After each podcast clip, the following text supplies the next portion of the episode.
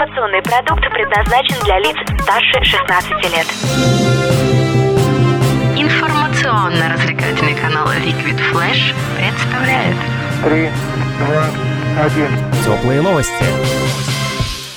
Всем привет, это «Теплые новости». Меня зовут Юлия Шалакова. Сегодня мы находимся в столице вещания Liquid Flash, городе Новосибирске, в стенах Новосибирской филармонии, в Государственном концертном зале имени Каца. И встречаемся с пианистом международного масштаба Андреем Гугниным. Андрей, здравствуйте. Здравствуйте. Хочешь больше? Нет, Это не реклама ставок на спорт. заходи. На новое вещание .рф узнай больше о передачах Liquid Flash и вместе с нами войди в историю нового вещания. Теплые новости. Вы сегодня проведете концерт в рамках абонемента номер 14 «Звезды 21 века». Пару слов буквально расскажите про это. А, во-первых, я очень рад, наконец, э, приехать в Новосибирск э, с концертом, поскольку фактически это мой первый раз. Я был много-много лет назад, но это можно не считать за дебютом. А, вот. И благодаря этой программе «Звезд 21 века» я вот регулярно езжу по филармониям региональным нашей страны, и это абсолютно потрясающий э, опыт, и я очень счастлив, что наконец здесь сюда добрался. Ну и мы счастливы, что вы тоже здесь. Вы являетесь лауреатом многих международных конкурсов. У меня тут целый список их. Из последнего вы стали триумфатором международного фортепианного конкурса в Сиднее, где завоевали не только премию, но и несколько специальных призов. Что дают вам эти победы в моральном и в практичном планах? С моральной точки зрения победы на конкурсах дают дополнительную уверенность в себе, поскольку это для артиста очень важно быть в себе уверенным, чтобы, собственно, и убеждать своим прочтением музыки и публику. А в практическом смысле это дает возможность получить э, доступ к новым концертным ангажементам э, и, собственно, это и цель конкурсов в конечном счете, чтобы как можно больше везде играть. То есть это такой способ, э, скажем, продвинуть себя. Да, совершенно верно. А какие-то современными методами вы пользуетесь? Сейчас очень модно появляться в интернет-площадках различных. Вам это близко? А, мне это не очень близко, хотя я понимаю важность э, социальных медиа и продвижения в Facebook, и Инстаграме, и YouTube. Я завел, так скажем, страницу на Фейсбуке специально как посвященную моим концертам. Но, честно говоря, веду ее с таким, в общем, не очень активно. В общем, в какой-то степени можно сказать, что я специальным продвижением особо не занимаюсь. Возможно, если вам это действительно понадобится, вы этим займетесь. Возможно, или будет этим заниматься кто-то другой, агент или менеджер. Тоже верно. Кстати, вот о менеджерах. В 2014 году в Паттайе вы дали интервью каналу «За границей ТВ», где говорили, что у вас нет агента, то есть вы все свои туры организовывали сами, так? Да, аги- агентов у меня тогда не было, и приходилось обрабатывать поступающие предложения все самому. Сейчас э, несколько все улучшилось. И хотя у меня нет, как это называется на Западе, general management, такой, кто бы контролировал все мои концерты, у меня есть региональный, э, очень хороший менеджер и в России, и, скажем, в, в- в странах Балкан, Хорватия, Сербия и так далее. В Японии отдельно. То есть такие разные источники, которые, по, крайней мере, э, помогают с организацией концертов. И это очень здорово. Тем не менее, сами вы тоже, конечно, поддерживаете. Да, да, самому тоже приходится работать над этим. Вы выступали на мировых площадках Европы, Азии, США и России, конечно. Где интереснее, комфортнее, приятнее? Вы знаете, очень сложно выделить какой-то конкретный регион. Везде свои какие-то эм, особенные ощущения, связанные с тем, как э, и с людьми в разных странах. Конечно, в России всегда очень, э, как правило, чаще всего очень э, принимают тебя с очень душевно, сердечно, и это вдвойне приятно играть в своей стране. Но могу отметить, что и в западных странах, и в Азии, конечно, очень много любителей действительно музыки, тех, кто ценит ее. И, конечно, я очень рад, что я имею возможность играть в самых разных местах. Это дает и дополнительно не только опыт, но и расширяет кругозор и обогащает, и в том числе и исполнение, и свои собственные прочтения и так далее. Так что это очень важно. И вы хотели побывать с концертом в Антарктике. Удалось вам это сделать? А, Это пока еще нет, но это в проекте. Это совместный м, проект с м, а, австралийской антарктической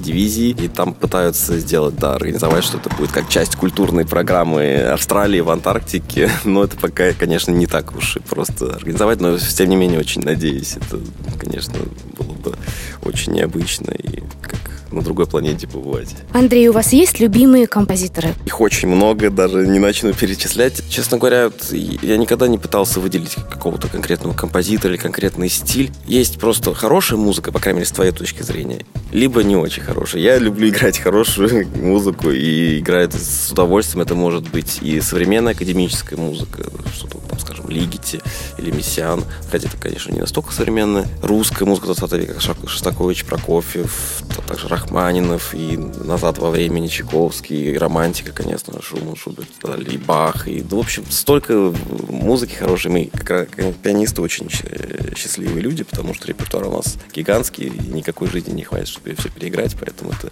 бесконечное исследование. Я с вами согласна. Это, наверное, всегда больше исследований за своей душой, да. Вот к чему сейчас лежит, то и интереснее. Да, совершенно верно. Больше передачи выпусков на Liquid Flash. В крутом приложении. И... Кто сказал, что это саунд А ну-ка, парень, покажи. Прическа и осанка выдают в тебе бандита. Ты ведь знаешь, где вся истина зарыта? Так расскажи другим, это что ли приложение Soundstream? Так твоя мама слушает там Liquid Flash. Раунд теплые новости. А вообще концерт это для вас всегда изматывающее мероприятие или наоборот очень вдохновляющее? И то, и другое. Конечно, частично ты, даже не частично, очень сильно эмоционально это тебя изматывает, но с другой стороны и заряжает этот какой-то такой циклический процесс, э, фактически как бы очищающий в каком смысле. Ты избавляешься от каких-то накопленных своих эмоций и получаешь новые, и это обогащает и тебя, и твое видение музыки, да и всего мира, и поэтому это, конечно, удивительная профессия А когда вы поняли, и как на вас зашло озарение, что пианист – это вот ваша профессия, ваш путь по жизни? Наверное, с самого начала, как я только начал заниматься, хотя это не было настолько осознанно, я не, не думал под, под таким углом о том, что да, это вот моя профессия, но я всегда с самого начала чувствовал, что, как само собой разумеющееся, это было, что я буду продолжать это делать, и, конечно, и слава богу, что так все и складывается.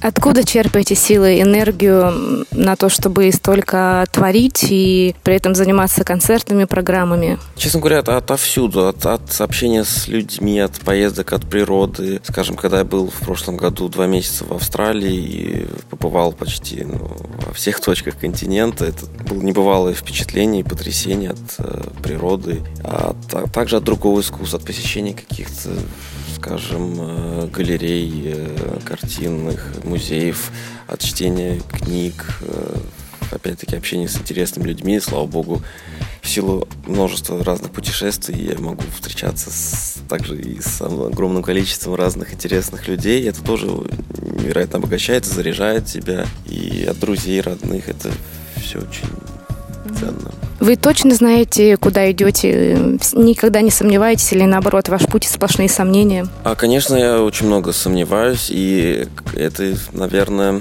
в какой-то степени позволяет развиваться, поскольку если ты всегда во всем уверен, то в итоге, э, скорее всего, ты окажешься неправ.